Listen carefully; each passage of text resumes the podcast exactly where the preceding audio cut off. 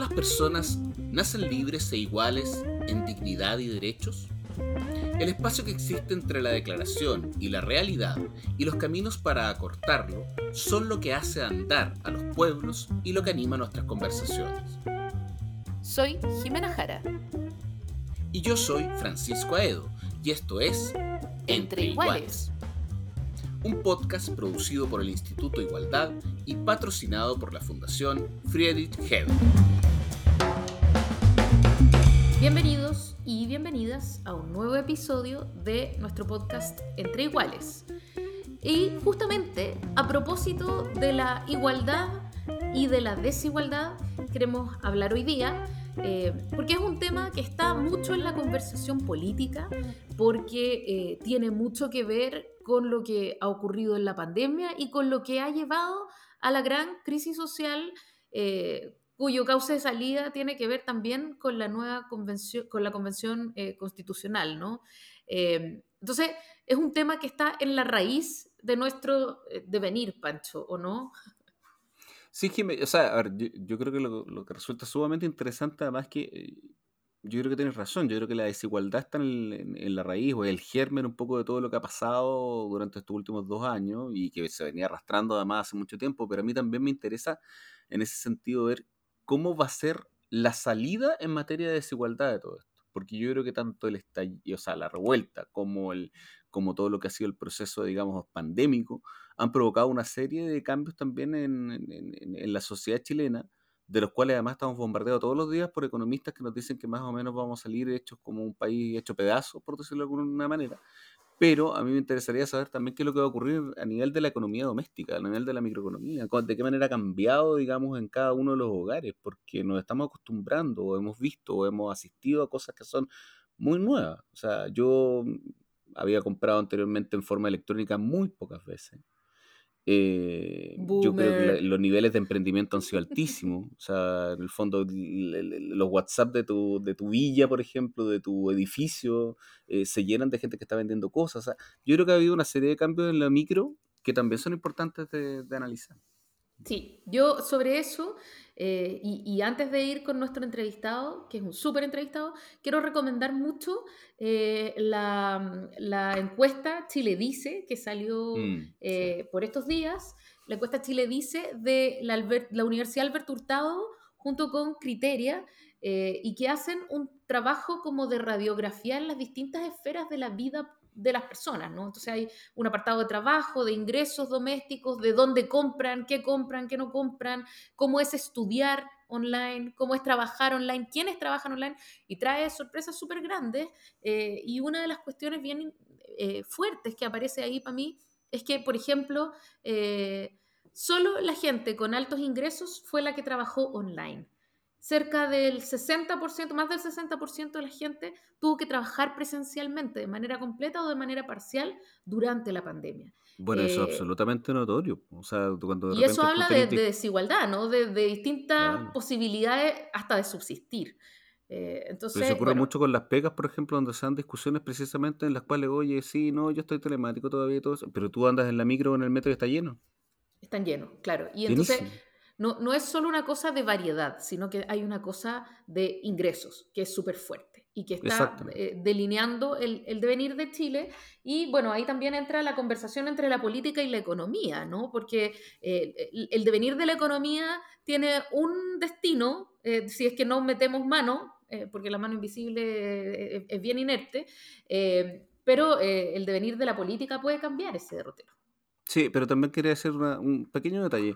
Yo creo que también es súper interesante cuando se habla y se critica y se habla, sobre todo respecto de nuevas formas de hacer política, yo creo que también es súper interesante ver el tema de nuevas formas de ver la economía o de hacer economía. Yo creo que en ese sentido, por ejemplo, nuestro entrevistado, yo creo que puede ser un gran aporte, porque estamos acostumbrados a una mirada clásica que pocas veces tuve precisamente una renovación, digamos, en materia económica para ver las cosas como, como las estamos viendo y poco creativa, ¿no? Entonces, bueno, justamente para poder mirar desde otra perspectiva, siempre desde la economía, pero desde otra perspectiva estas cosas, vamos a hablar eh, con Rafael Carranza. Él es investigador postdoctoral de la Universidad de Oxford, él es doctor en política social de la London School of Economics y es experto en temas de desigualdad y de movilidad social. Y tiene una mirada que es bien interesante, que es parte de una escuela, pero que, eh, que a mí me parece que hace mucha falta, que es súper pertinente eh, que establezcamos y que escuchemos, con, que miremos con más atención acá en Chile. Vamos a eso entonces. Bueno, y para hablar un poco más de estos temas, eh, ya estamos con mi muy querido Rafael Carranza, amigo y experto en temas de desigualdad. Eh, hola Rafa, ¿cómo estás? Hola, muchas gracias por la invitación. Mucho gusto verlos. Gracias a ti, Rafael. Oye, Rafa, eh, hablemos de desigualdad. La desigualdad que está en la base de básicamente todos los descontentos que llevaron al estallido, ¿no? Desigualdad eh, como inequidad de distribución del ingreso, pero también como desigualdad como inclusión, desigualdad como em, como incorporación de la diversidad, etcétera, eh, está en la base, como abusos, etcétera, del, descontento social, del estallido.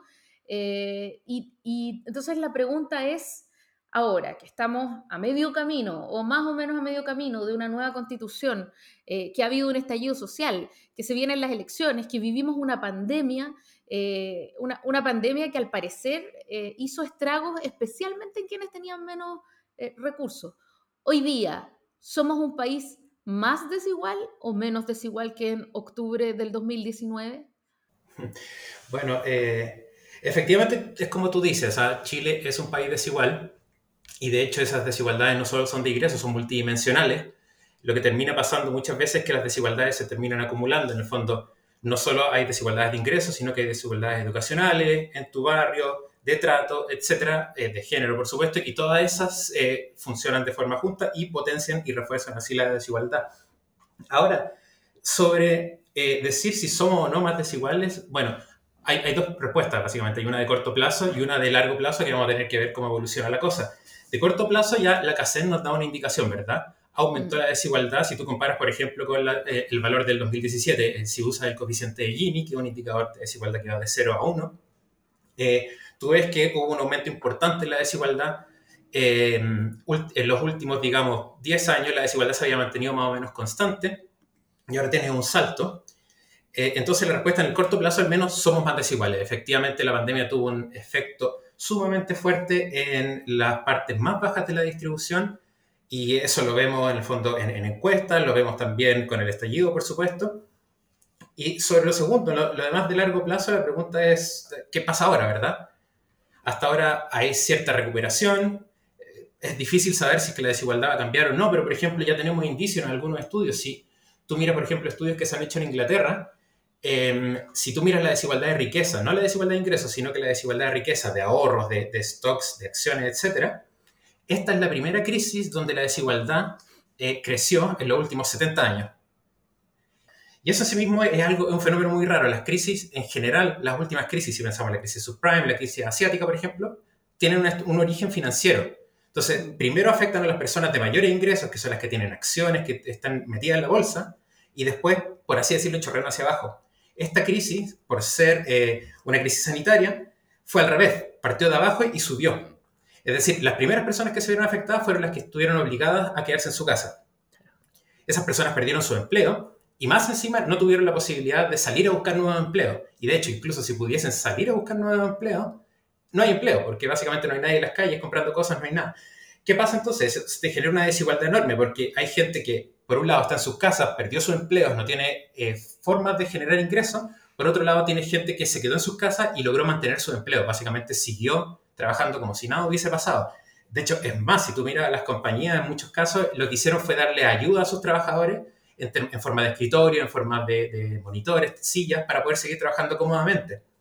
Eso, ¿qué termina pasando? Tienes un grupo que siguió trabajando, eh, mantuvo sus ingresos, aumentó su ahorro, y por otro lado tiene gente que tuvo que deshacerse, empezar a gastar su ahorro, aumentar deuda, y eso termina generando una eh, desigualdad de riqueza que tú no ves en crisis anteriores. Oye, Rafael, yo quiero aprovecharme 100% de lo que estás preguntando, es que lo, que me estás contando, porque te quería preguntar hay una pregunta que mucha gente se está haciendo hoy día, que es ¿qué tan castigado va a salir Chile de alguna manera de esta crisis? ¿Ya? Pero eh, yo te quería preguntar que sobre todo, ¿qué tan castigada va a salir la ciudadanía de a pie, por decirlo de alguna manera? Porque escuchamos mucho respecto de la situación internacional del país, o sea, la mirada que tienen el resto de nosotros, que, éramos los mejores del barrio, que ahora vamos a salir como más o menos siendo los parias, no sé, respecto de, de eventuales demandas, incluso a propósito de ciertas cosas que se están hablando, las alzas en el endeudamiento, algo que incluso, o sea, que no es solamente propio de Chile, diría yo. Pero la pregunta es, ¿qué pasará con la desigualdad micro? O sea, especialmente con quienes hoy día, como estabas diciendo tú, han gastado de sus propios bolsillos para salir de la crisis de qué manera se transforma también lo doméstico, o sea, de qué manera va a incidir en la economía del hogar, por decirlo así, mayor convivencia, mayor tensión, que ha ocurrido mucho también, la aparición de lo telemático, de qué manera va a influir en, el tema del trabajo, que además lo telemático puede que se quede, de hecho es algo que se, ha conversado, la, compra online, que mucha gente no lo estaba haciendo, ¿cachai? Em, y en sectores sobre, sobre todo los populares, el, el emprendimiento, la venta de productos viejos, yo he visto gente que ha estado vendiendo sus copas de familia en, la feria de colero. Entonces, incluso el trueque también. O sea, la pregunta es, ¿qué, ¿cuál va a ser esa relevancia? ¿Cómo va a salir Chile para el futuro en, en, materia de la microeconomía, de esa micro, micro, microeconomía que es la del hogar? Sí, eso, eso es lo complicado, ¿verdad? O sea, esta crisis tiene un impacto muy heterogéneo, eh, partiendo por lo que tú dices de lo telemático. Hay gente que esto le ha funcionado bastante bien, puede seguir trabajando desde sus casas y, y de hecho ha disminuido su gasto, ya no, ya no hay espacio para hacer viajes, ya no se va al cine, entonces lo que termina pasando es que o sea, rebaja el transporte, por ejemplo. Por supuesto, y, y, de hecho, claro, ya no tienes que eh, pegarte la, la hora de, de, viaje para llegar a la oficina, y, todo eso es muy beneficioso y te genera más ahorro, y tú tienes por el otro lado gente que, claro, efectivamente perdió su empleo y no, no tuvo eh, otra opción. Si tú miras, por ejemplo, la encuesta social que levantó el PNUD y el INE, que es particularmente relevante porque se levantó en el peor momento de, de la pandemia, es decir, en el, en el, invierno del 2020, 60% de las personas de los tres primeros quintiles dejó de pagar compromisos, dejó de pagar el agua, dejó de pagar la luz, eh, dejó de pagar deudas, por ejemplo, 45% adquirió nuevas deudas. O sea, de nuevo, estamos hablando de un sector que eh, aumentó su nivel de deuda, y claro, como tú dices, 60% tuvo que vender bienes, salió a vender las cosas que tenía, tuvo que usar su ahorro, en el fondo tuvo que generar ingresos de la forma que se pudiese. Y esto te deja muy mal parado en el fondo. Incluso cuando esta pandemia termine, vamos a estar en una situación muy distinta a la que teníamos antes. Vamos a tener una parte baja de la distribución sumamente endeudada y en una muy mala posición y vamos a tener una parte alta de la distribución que va a estar muy cómoda porque va a tener muchos ahorros, de hecho no perdió su empleo y los continuó. Y eso tiene, tiene impacto. O sea, por ejemplo, esta misma encuesta social te muestra que 70% de las personas en los primeros cuatro quintiles, o sea, estoy hablando del 80% de la población, suspendió tratamientos de salud o eh, eh, atención básica en la salud, eso va a tener de nuevo impactos de largo plazo porque no te fuiste a revisar algo, no, no te hicieron la operación que deberían haberte hecho. Esos son otros impactos que van más allá y en el fondo se, se traspasan a largo plazo, mucho después de cuando esta pandemia pasa. O sea, son impactos que se van acumulando además también. Entonces, ese es otro tema, ¿no? Sin duda, o sea, si, si tú ves la evidencia, de hecho cada vez hay más evidencia para Latinoamérica de que van a haber una serie de efectos de largo plazo de estas pandemias nosotros, o sea, uno suele pensar, bueno, esto termina cuando ya podamos salir a la calle y se acabó la pandemia, ¿verdad? Estamos todos vacunados, pero no, hay efectos de muy largo plazo aquí que, por ejemplo, la pérdida de clase, la pérdida de clase entre algunos alumnos, eso de nuevo es sumamente desigual. Si tú no tuviste acceso a Internet, si por la razón que sea tuviste que ayudar en la casa, no pudiste ir a clase, eso tiene impactos de muy largo plazo que están estudiados. Lo mismo, por ejemplo, con... O sea, perdona, te puedo hacer un comentario súper micro, pero de repente en los mismos grupos WhatsApp que tú tienes con apoderados, eh, pasa que eh, a mí me han llegado, digamos, algunos comentarios, oye, pero es que los colegios del barrio alto, por ejemplo, sí han continuado con las clases, han seguido porque tienen la posibilidad de, y en otros no. O sea, es un tema. Exactamente, o sea, aquí hay un escenario de desigualdades que no solo están creciendo, sino que se están reforzando una a otra. Al final la gente termina acumulando estas desigualdades y ese es un efecto que puede durar muchos años. Y, de hecho, no solo a nivel de personas, hay efectos intergeneracionales. O sea, vivir en una casa donde se perdió el empleo por un periodo largo está estudiado que tiene impactos. Tiene impacto en tu calidad de vida, en tu salud mental, por ejemplo. Y esas cosas no, no se acaban cuando se acabe la pandemia. Y una pregunta que te quería hacer a propósito del tema, como uno de los temas como que, está súper en el tapete, que es el tema de los fondos de pensiones. Pero yo no te quiero preguntar acerca del cuarto retiro, quinto, sexto, séptimo retiro, porque eso ya, yo, por lo menos estoy como un poco ya sobrepasado. Pero lo que sí te quería preguntar es, mira, los fondos, por el tema de los fondos de pensiones, esto han revelado de alguna manera y han relevado también que en economía la oportunidad parece de escoger y seleccionar, en este caso estamos hablando de los fondos, se puede llegar a convertir también en una desigualdad. Porque si no es acompañada de una educación financiera, o sea, lo pongo, solo pongo el ejemplo, digamos, porque también se ha mencionado respecto a la simetría de información en otros mercados o en otras industrias, eh, o el exceso de complejidad. Estoy pensando también, por ejemplo, en la elección de los planes de ISAPRES también, que de repente te acuerdas que eran como cientos, entonces siempre se trataban de condensar. Pero en el caso de los fondos de pensiones, yo me he encontrado dentro de la discusión con un montón de gente que me dice, ¿y, es que los puedo cambiar? Eh, es que, y, cuánto ha perdido esto? O sea, claro, no me traían todos los días, digamos, con, que el fondo E, por ejemplo, está perdiendo 20%, 15%, 13%, y hay mucha gente que no tiene idea que está precisamente en ese fondo. Entonces, ahí la pregunta eh, que te quería hacer, ¿no, no, ¿no es acaso un poco más exigible también esa información financiera que, que de hecho, digamos, eh, mucha gente no, no, no, tiene acceso. ¿Eso también no es una desigualdad, el tema de la educación financiera? O sea, sin duda, si, si tú miras el diseño de la política social en Chile, donde las pensiones caen, eh, al final la lógica es que cada uno se rasca por su propia uña. O sea, en primer lugar son tus ahorros, claro, y en segundo lugar tú eres el responsable de tus decisiones. Entonces, es como tú dices, tú en el, fondo, en el, mundo previsional, tú puedes elegir entre los cinco multifondos, tú puedes cambiarte a FP si quieres, entonces todo depende de ti. Y de hecho, si tú miras los datos, es poca la gente que se cambia de fondo, es más o menos la gente que se cambia de FP, que es básicamente el componente de competencia que eh, les gustaría incluir en este sistema. Entonces, eso, claro, todo termina generando mayores desigualdades, porque si yo no sé cómo funciona, básicamente no voy a hacer nada, voy a dejar los fondos tal como están. Lo mismo pasa con la ISAPRE, o sea, eh, es, o sea, es complicado hasta para uno, uno va a la ISAPRE y te ofrecen un set enorme de planes, es súper difícil saber cuál elegir y claro, al, final todas esas desigualdades, en el fondo de saber o no saber cómo funcionan, se traducen en el, acceso a la calidad de salud, por ejemplo, al tipo de pensión que accede y claro, se van replicando. Rafa, te quería preguntar eh, a propósito eh, de lo que está pasando con los retiros de los fondos de, eh, previsionales, ¿no?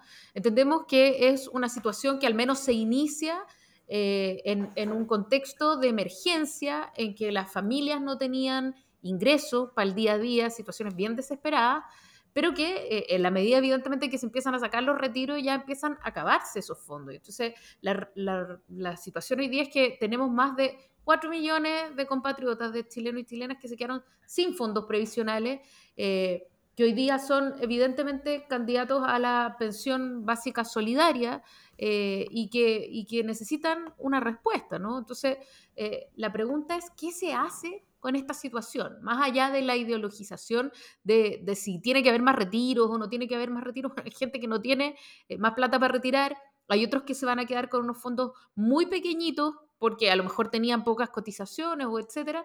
Eh, hay gente a la que afecta más, hay gente a la que le afecta menos, pero este es un problema eh, total, es un problema general del país. Entonces, la pregunta es si esto se puede abordar desde la capitalización individual, que yo por lo menos tengo la sensación de que eso es bien eh, difícil, improbable, o si es necesario pensar en componentes de solidaridad, o sea, cómo enfrentamos la situación de, la poca disponibilidad de fondos previsionales para toda una generación de chilenos y chilenas.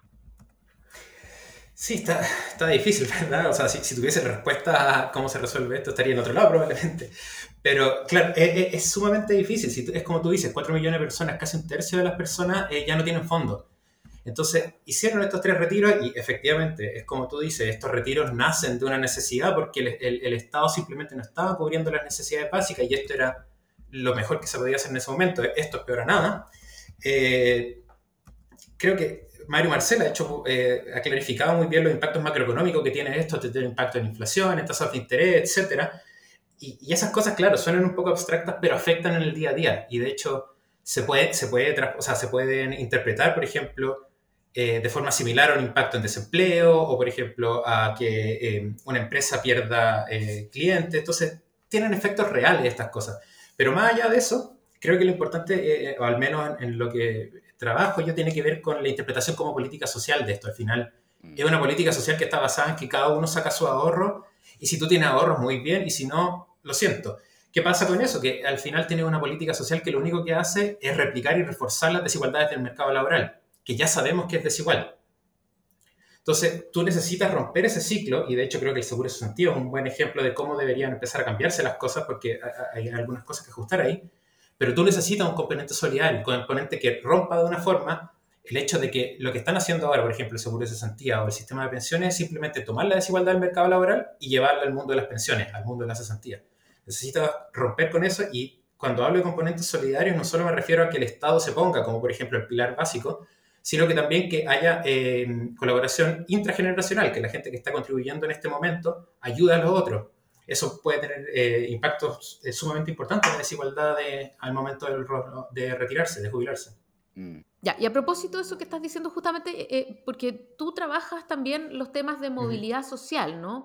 Y lo saco a colación porque, por algo que acabas de decir sobre, la sobre lo desigual que es el mercado del empleo que uno tiene la impresión, en términos de movilidad social, de que, de que Chile tiene un, como un karma de desigualdad. ¿no? Hoy día la situación es que si tú naces en un, en un barrio eh, alejado, si naces en un contexto de una familia con menos recursos, una familia pobre, eh, vas a tener que asistir a una educación que es una educación que no tiene la misma calidad que quien puede pagar, es una educación sumamente desigual eh, y que por lo tanto condiciona también tus posibilidades de eh, seguir en el sistema educativo, de acceder eh, a la educación secundaria, perdón, a la educación superior.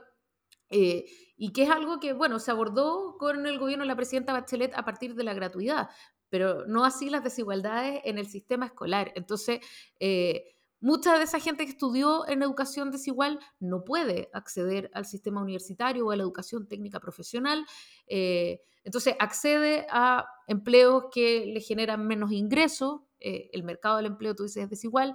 Gana menos, cotiza menos, ahorra menos para su vejez y se pensiona eh, con muy pocos fondos. Entonces, una persona que nace pobre, estudia pobre, trabaja, gana poco y finalmente termina su vida ganando poco, ¿no? Es como si fuera eh, un, karma y entonces uno se pregunta cuál es el rol de la política social en un contexto en el que de repente no llega nada de aire a la familia.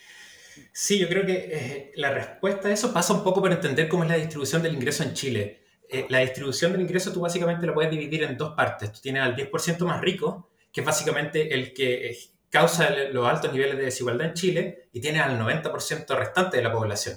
Entonces tú tienes dos grupos, 90% y 10%. Si tú miras el 90%, la distribución del ingreso es bastante plana, lo que quiere decir que pequeñas diferencias en ingreso te pueden mover mucho en la distribución. Entonces, si tú miras exclusivamente el 90%, Chile es efectivamente móvil. O sea, gente puede moverse a través de la distribución porque pequeñas diferencias en sus ingresos los pueden mover. O sea, por, darle un ejemplo, si tú tomas los quintiles, es decir, agrupas eh, la distribución del ingreso en cinco grupos de igual cantidad de gente, si tú miras los primeros cuatro quintiles, perdón, los primeros tres quintiles, si en ese hogar alguien pasa de estar desempleado a ganar el salario mínimo, se mueve un quintil. Entonces, por ejemplo, tú estás en el quintil 3, tú estás en la mitad de la distribución del ingreso, si alguien en tu casa empieza a ganar el salario mínimo, pasa al quintil 4. Y eso tiene impactos eh, importantes, o sea, eso te puede dejar, por ejemplo, fuera de la gratuidad. Entonces, pasas del 60 al 80, por ejemplo. Eh, entonces, esa parte es muy igualitaria. Ahora, si tú quieres pasar del cuarto quintil al quinto quintil, necesitas que alguien en tu hogar gane algo así como un millón ochocientos. De esa forma tú te mueves a ese grupo. Entonces, la historia eh, de la distribución en Chile y de la movilidad social, creo que Florencia Torche lo puso muy bien. Somos un país desigual, pero fluido. Tenemos dos grupos. Tenemos un, gran, un grupo del 10% de los más ricos, que básicamente es imposible de mover, y una distribución del 90% donde la gente se mueve. Entonces, efectivamente, tú puedes hablar de una historia de movilidad en el 90% de la distribución. Cuando hablas del 10%, la historia es completamente distinta. Y ahí es, lo que va a tu punto. En el fondo, si tenemos una política social que lo único que hace es tomar esas desigualdades y reforzarlas, es el 10% el que está más cómodo. Y no solo está más cómodo porque, por ejemplo, tiene una buena pensión, tiene, está más cómodo porque no necesita esa pensión tiene otros mecanismos de ahorro, no necesita el seguro de cesantía, tiene eh, otros colchones. Entonces, e, esa línea del 90% es, creo que es sumamente eh, clave para entender por qué a veces se dice que Chile es móvil y a veces se dice que Chile es inmóvil. Es móvil dentro del 90%. Como Exactamente. Pero, ¿sabes qué? A ver, Rafael, yo creo que a partir de eso también me gustaría preguntarte otra cosa un pelo más allá. O sea, la realidad, digamos, de hoy día del capitalismo muestra que, que, la contradicción de alguna manera del, muestra una contradicción de un sistema que tiene que ver con que de alguna manera se impulsa un continuo como desarrollo económico, científico, técnico, por decirlo de alguna manera, con la robotización de productos, eh, la inteligencia artificial, el big data, digamos, un montón de, de, cosas, pero que ello también ha ido implicando, y eso es una cosa que se ha ido conversando, y me imagino que ustedes lo conversan mucho más en los círculos tuyos, digamos, eh, ciertas dinámicas sociales de desempleo, de precariedad laboral, y también yo creo que eso es un poco lo que hemos asistido y lo que ha conversado un poco la Jimena hace un rato, digamos, a esta polarización social y, crisis cada vez más grave y, y, al problema de la desigualdad que además se ha acentuado a través del tema de la crisis. Entonces, y yo ahí te pregunto, en ese sentido, yo sé que tú estás estudiando como nuevos temas de economía, que yo creo que es una cosa que es fundamental. O sea, ¿qué, qué alternativa o qué opciones globales se pueden construir? Porque de alguna... Y, y de hecho te preguntaría incluso eso, si lo que se tiene que construir son opciones como globales, multilaterales, o nacionales, porque tal vez es ahí donde encontramos el germen muchas veces de lo que ocurre en ciertos países donde ciertos nacionalismos populistas, en el fondo, eh, empiezan a calar hondo en la población. No sé, esa es la pregunta. Un poco amplia, tal vez, Rafael. Eh, o sea, hay varias formas de claro, responder eso. Al menos, por ejemplo, una de las grandes cosas que se discute en términos de futuro es la automatización y el rol que van a tener por simplificarlo, el rol de los robots que van a tener la robotización, de, eh, que, cómo se va a traducir eso en, desempleo, qué sé yo. La pregunta en términos de desigualdad es si es que vamos a tener robotización de la fuerza laboral, ¿quiénes son los dueños de los robots? Esa es, como la forma simple de pensarlo. Arari lo dijo, ¿eh? También. bueno, no, Arari lo menciona. Exactamente. Entonces, e, esa es la pregunta en términos de desigualdad, ¿verdad? En el fondo, ¿nos va a llevar esto a un escenario de más concentración, donde eh, básicamente van a ser los capitalistas, por así decirlo, que solo con capital pueden generar industria, o vamos a tener esta cosa que es medio utópica donde todos vamos a poder eh, descansar un poco más porque los robots van a tomar eh, nuestro espacio. yo creo que eso, lamentablemente, y va a ser muy complejo el desafío, pasa por reformas globales, ¿no? pasa mucho más, va mucho más allá de lo, que un Estado o una nación puede hacer. te puedo poner, por ejemplo, el, tema tributario, o sea, se están haciendo esfuerzos enormes por estandarizar mínimos eh, regulatorios en términos de impuestos para que, por ejemplo, no haya competencia entre países por quién cobra menos impuestos. Entonces, de esa forma, en el fondo, vamos a tener que pensar en cómo los organismos internacionales pueden ayudar en este tipo de políticas, sobre todo pensando hoy en día que el capital es extremadamente móvil. O sea, el, capital puede estar un día en un país, puede moverse a otro, no así el trabajo. Yo te quería preguntar, Rafa, eh, Fíjate que en estos días precisamente ha salido una encuesta de la Universidad Alberto Hurtado junto con Criteria que se llama Chile Dice, em, y, donde entre todas las variables que se les preguntan, les preguntan por su percepción subjetiva de la situación económica, ¿no? Y la mayoría de la gente dice eh, que eh, la situación del país es mala o muy mala, pero su situación no es tan mala, ¿no? Eh, y esto evidentemente tiene que ver con la percepción de los ingresos que han llegado en el último tiempo, concretamente el IFE, que es eh, el monto más grande que ha llegado, eh, y también con los ingresos de los fondos, de los retiros sucesivos de fondos previsionales. Entonces, pero, pero, estos ingresos se van a ir cortando, evidentemente. O sea, eh, se, pueden, se pueden acabar, lo mismo el seguro de cesantía, se pueden acabar ahora en noviembre, o se pueden acabar en diciembre, o se pueden acabar en marzo cuando cambie el gobierno, pero en algún momento esos ingresos van a dejar eh, de llegar. Y tú has hablado precisamente de la vulnerabilidad eh, de este 90% que es fluido, pero que, pero que cualquier cosa lo puede hacer, lo puede, lo puede afectar, ¿no? Y de hecho ha pasado que durante la pandemia mucha gente que era clase media media ha pasado a ser clase media más vulnerable. Eh, entonces, eh, ¿qué va a pasar cuando se cancelen todas estas ayudas y la gente se vea eh, con una inflación mayor, con que han subido las cosas, que han subido los precios y que tiene que hacerle frente sin estas ayudas a una situación muy desmejorada de la economía? Sí, mira, o sea, de hecho lo, que tú dices, y volviendo al tema de que la gente se mueve mucho en la distribución de ingresos, lo que quiere decir eso es que Chile es un país muy vulnerable. O sea, tenemos, eh, tenemos relativamente bajas tasas de, pobreza, por ejemplo, pero una población muy grande que es vulnerable. Y de hecho, si tú miras estudios recientes, creo que lo que, más llama, lo que más llama la atención es que la vulnerabilidad pasa en casi completa, eh, pasa en casi en toda la distribución del ingreso. O sea, no es un tema de un grupo pequeño que es vulnerable. casi 80-90% de la población chilena es vulnerable de una forma u otra. Por ejemplo, la, la, gente, la parte más baja de la distribución es vulnerable porque no tiene acceso a la seguridad social. Gran parte de la sociedad chilena es vulnerable porque una pérdida de ingresos, perder el trabajo o un aumento de gasto, un problema de salud, por ejemplo, te puede llevar rápidamente a la pobreza. Y de hecho, incluso si tú miras el decil 9, en el fondo, el, 20% más rico es vulnerable porque está sobreendeudado. Entonces, viven mes, o sea, tienen un estilo de vida más cercano al decil 10, sin duda, pero viven mes a mes. Entonces, de nuevo, una pérdida de empleo también los puede llevar muy abajo en la distribución del ingreso. Y creo que eso tiene un impacto importante porque cuando uno piensa en movilidad social, uno tiende a pensar en movilidad social ascendente, pero también hay movilidad social descendente, ¿verdad? Uno puede caer. Y ahí los problemas son que yo, estando en el decil 10, estando en el decil 9, voy a hacer todo lo posible para no caer. Y eso, bueno, habrá que, habrá que ver qué pasa. Por ejemplo, ahora que se acaba el IFE, eh, una cosa que tiene sorprendente el IFE universal es que por fin se está hablando de política social universal. En el fondo, esta cosa mm. está cubriendo para todos los efectos prácticos casi el 100% del registro social de hogares. Eh, se acaba en noviembre, como tú dices, quizás se acaba en diciembre, quizás se acaba en marzo, eventualmente se va a acabar y esa gente va a tener que salir a, buscar empleo.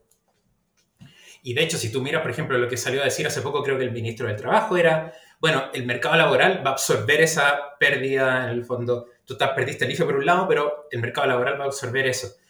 Y si tú miras los datos, efectivamente hay cierta recuperación en el mercado laboral, pero esa recuperación es sumamente heterogénea. De hecho, por ejemplo, la ley de protección del empleo, que te daba acceso a tu seguro de cesantía si es que tú suspendías tu relación laboral, terminó en octubre. Todavía quedaban 65.000 personas que estaban usando ese beneficio. De esas, esas 65.000, tres cuartos eran mujeres. Entonces, la recuperación va a ser sumamente heterogénea. Va a ser heterogénea, por ejemplo, primero en sectores económicos. Hasta ahora tú ves recuperación en, en construcción, en transporte, en comercio, que son básicamente sectores que basta con abrir la economía para que se recuperen pero hay sectores que están súper atrasados, que se van a demorar mucho. Eh, turismo, por ejemplo, alojamiento, las actividades culturales, van a tener, tienen un rezago enorme y de hecho siguen eh, dependiendo mucho de la ley de protección del empleo, probablemente del IFE. Eh, entonces es difícil saber lo que va a pasar porque la recuperación efectivamente está llegando, pero va a ser muy heterogénea. Hay otro fenómeno, o sea, ¿qué pasa, por ejemplo, con las mujeres que no pueden salir a buscar trabajo porque tienen labores de cuidado, entonces, eh, es difícil saber lo que va a pasar, lo que sí, la recuperación va a ser sumamente heterogénea y eso tiene impacto en la desigualdad también. En quienes pueden salir a encontrar empleo, probablemente van a ser más hombres, en sectores urbanos, y eso, en el fondo, si tú tienes una respuesta eh, de política que es simplemente dar subsidio al empleo, lo único que estás haciendo es aumentar esas desigualdades. Lo que pasa es que también solamente quiero recordar que el IFE, llámese IFE, Pensión Básica Universal, Ingreso más, porque hubo diferentes sí. nomenclatura, pero todas surgieron sobre todo desde, la oposición al gobierno.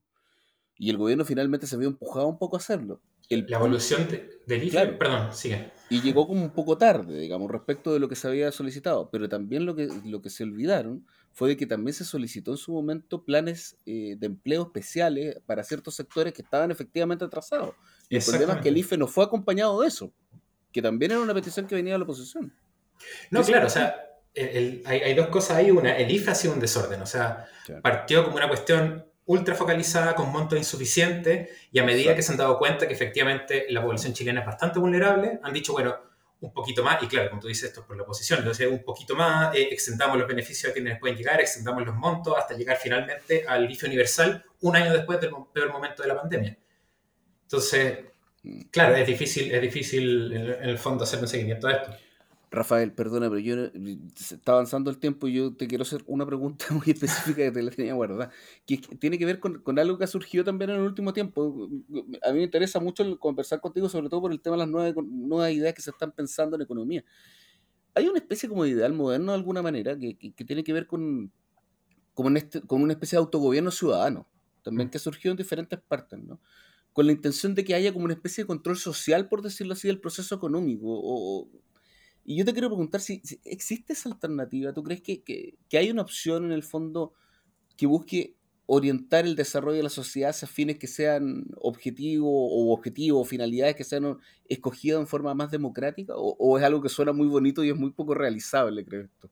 Porque parece ser que en algunos sectores efectivamente está empezando a haber unos mínimos, mínimos, bien mínimos, digamos, de control social hacia ciertas finalidades como sociedad en materia económica pero no sé si eso pasa en otros países o en países como Chile, en donde ya hemos visto que el tema de la desigualdad es muy profundo y la vulnerabilidad también.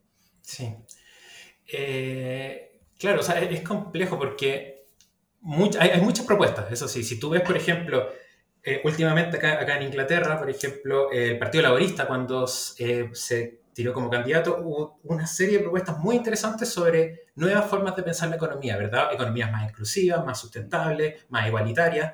Eh, y ahí hay un montón de, cosas muy interesantes que uno puede fijarse. Por ejemplo, eh, hay discusiones sobre la propiedad de, de las empresas. Entonces, uno puede pensar en formas alternativas de propiedad, por ejemplo, no solo cooperativas, sino que eh, propiedad compartida, por ejemplo, entre los municipios y los ciudadanos de ese municipio. Entonces, hay formas muy creativas de volver a pensar la, la propiedad. Tú puedes hacer lo mismo, por ejemplo, con, pensando, por ejemplo, en bancos de desarrollo bancos que puedan de una forma u otra dirigir eh, cómo los sectores económicos van evolucionando, no, no en el fondo dejar esto al desorden del mercado, sino que pensar en algunas pocas apuestas donde eh, el Estado debería meter dinero y bueno, si pierde en una, ganará en otra y se compensa, qué sé yo. Entonces hay varias formas muy creativas de cómo pensar la economía y algunas de esas pasan por lo que tú dices, más participación. Y la participación puede tener múltiples formas, pero Claro, en términos de propuestas hay muchas y creo que, da para otro podcast esa, esa discusión. Bueno, acá Rafa, yo debería preguntarte por la recomendación, pero obviamente que no lo voy a hacer. Eh, porque me, surge una pregunta súper eh, clave, me parece a mí, en esta conversación, y es, ¿qué es lo que entendemos hoy día por clase media? Cuando, cuando yo era chica, eh, la clase media era Estamos hablando de una familia, por ejemplo, que a lo mejor no tiene eh, grandes lujos, eh, que no puede vivir viajando, pero que sí puede comprarse una casa, puede acceder a un poco de ahorro, ¿no? O que se puede pensionar eh, mm. con algún nivel de, dignidad o de tranquilidad, ¿no? cuando yo era chica, por lo menos la idea que uno tenía de la clase media era un grupo que sin ser rico tenía un pasar mm, más o menos de tranquilidad, ¿no? que no vivía en el permanente miedo de la pobreza. ¿no? Y lo que hoy día vemos no es eso. O sea, lo que hoy día se dice clase media, que prácticamente todo el espectro socioeconómico, eh, lo que vemos es una clase media eh, sin acceso a la vivienda, o sea, el acceso a la vivienda hoy día ha sido catalogado internacionalmente como altamente, como severamente inalcanzable, eh, justamente para las clases medias, ¿no? Eh, y cualquier cosa, cualquier cambio de ingreso te puede traer de vuelta a la pobreza, dices tú. Entonces, eh, te quiero preguntar, ¿existe la clase media todavía en Chile o es un eufemismo para no decirle clase vulnerable directamente? Sí, o sea, e, esa es una excelente pregunta. Eh, la clase media, la definición que tú estás dando, la definición formal, es un grupo que, por ejemplo, tiene una probabilidad muy baja de caer en pobreza si es que tiene algún shock. Entonces, esa es como la idea. En el fondo, un grupo que, claro, no vive bien, no vive, no vive en el fondo ultra cómodamente, pero ante un shock de ingreso, o sea, aumentan los gastos, caen los ingresos, no cae en la pobreza. Es un grupo que es más o menos sostenible. Lo que pasa en Chile es que lamentablemente no existe ese grupo. Entonces, de, nuevo, volviendo a esta idea de que tienes un 90% y un 10%, eh, entonces te doy como ejemplo, por si tú miras cómo se distribuye el ingreso, y esto es algo que está haciendo Thomas Piketty y, otros economistas en Francia, ellos lo que hacen es pensar en tres grandes grupos. Ellos piensan en el 10% más rico, en el 50% más pobre y ese 40% que está entre medio, que podríamos pensar que es algo así como la clase media. Si tú miras los países europeos de Occidente al menos, Inglaterra, Irlanda, Francia, Alemania, qué sé yo, la mayor parte del ingreso la tiene ese grupo medio. Entonces, ellos tienen algo así como 45% del ingreso. Después, por supuesto, viene el 10% más rico, que tendrá algo así como 35%, y el 50% más pobre, que tiene 20%. Entonces, la gran parte, el, gran stock de riqueza que se genera en un país, lo tiene la clase media. Es un grupo más grande, sin duda, pero si tú miras lo mismo, el mismo análisis en Chile, tú miras el 10% más rico, el 50% más pobre y ese 40% que está entre medio, ves que no hay una gran diferencia entre el 50% más pobre y el 40% medio. En Chile, el 10% más rico tiene el 60% del ingreso. Entonces, te queda un 40% que se tiene que dividir entre el 90% restante de la economía. Y ese grupo medio tiene algo así como el 30, el 10%, el 50% más vulnerable, y aquí estoy hablando de la mitad de la población, tiene algo así como el 10%. Entonces, si tú comparas la estructura de ingresos de Europa, por ejemplo, con la de eh, eh, Chile, y de hecho en Latinoamérica no es muy distinto, ves que no existe esa clase media. La riqueza está acumulada en la parte de arriba de la distribución y no hay mucho más. Me siento desigual y vulnerable. Esa es mi conclusión. sí, eh, lamentablemente hay mucho de pesimismo en el análisis. Rafael, yo sí te voy a hacer la pregunta que no te quería hacer la Jimena. Así que eh, te quiero. no, justo quiero agradecerte por haber estado en este podcast y habernos acompañado. Te quería preguntar acerca de una recomendación para que nos quedemos pensando. Eh, serie, película, obra de teatro, eh, artículo, libro, lo que tú quieras.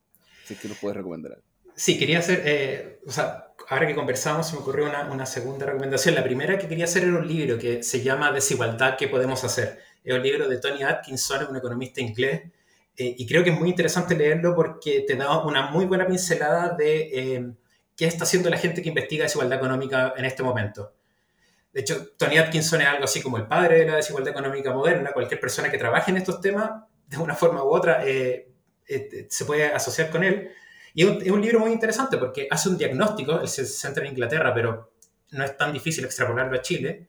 Hace un diagnóstico, da propuestas y después dice, bueno, ¿y cómo financiamos esta propuesta? Entonces se mete en el tema de impuestos, qué sé yo. Entonces es un, paseo muy completo sobre desigualdad y qué podemos hacer, como dice el nombre del, libro. Perfecto. La segunda recomendación, si eh, alcanzamos, es un documental en Netflix que se llama American Factory que es eh, uno de los documentales, creo que, de, financiados por esta coproducción de los Obama. Y básicamente es, la historia de una empresa en Estados Unidos, de la General Motors, que fue abandonada, básicamente el pueblo muere producto de eso, y la compra una empresa china. Entonces, eh, tiene un poco de, obviamente, choque de culturas, pero también tiene sobre el rol de la globalización, tiene un poco sobre el rol de los sindicatos, básicamente. Ellos tratan de formar un sindicato y, y la empresa dueña se opone. Y es muy interesante ver cómo evoluciona esa dinámica desde este modelo de empleos que tenía Estados Unidos en los años 40, donde uno entraba y salía de la misma empresa con una super pensión, a un modelo donde hay precariedad laboral, si es que eh, tienes algún problema, bueno, te echan. Y creo que es muy interesante porque refleja muchas las cosas que discutimos hoy día.